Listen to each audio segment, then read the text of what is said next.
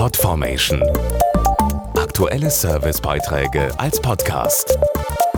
Regelmäßige Infos und Tipps aus den Bereichen Lifestyle und Buntes. Die Lebenserwartung steigt immer weiter. Jedes vierte jetzt geborene Baby wird 100 Jahre alt. Doch auch die heutige Generation 65 plus ist gut drauf, aktiver denn je und fühlt sich länger jung. Warum dieses sich jung fühlen aber nichts mit Jugendwahn zu tun hat und graue Haare das neue Blond sind, das zeigt jetzt eine neue Zukunftsstudie.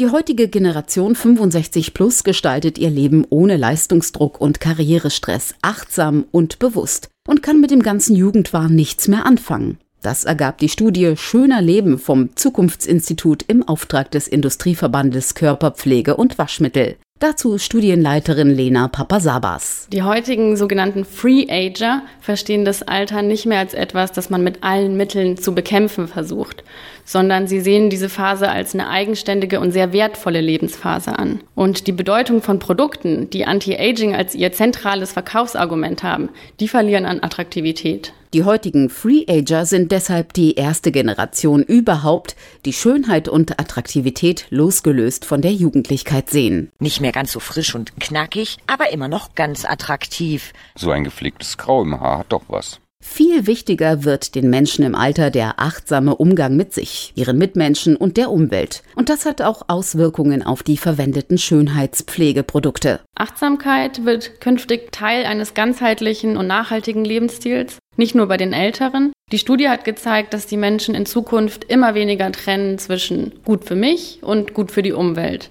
Und von Kosmetikprodukten wird künftig erwartet, dass sie beides erfüllen können und zu diesem Lebensstil passen. Mehr Infos auf ikw-zukunftsstudie.org. Podformation.de Aktuelle Servicebeiträge als Podcast.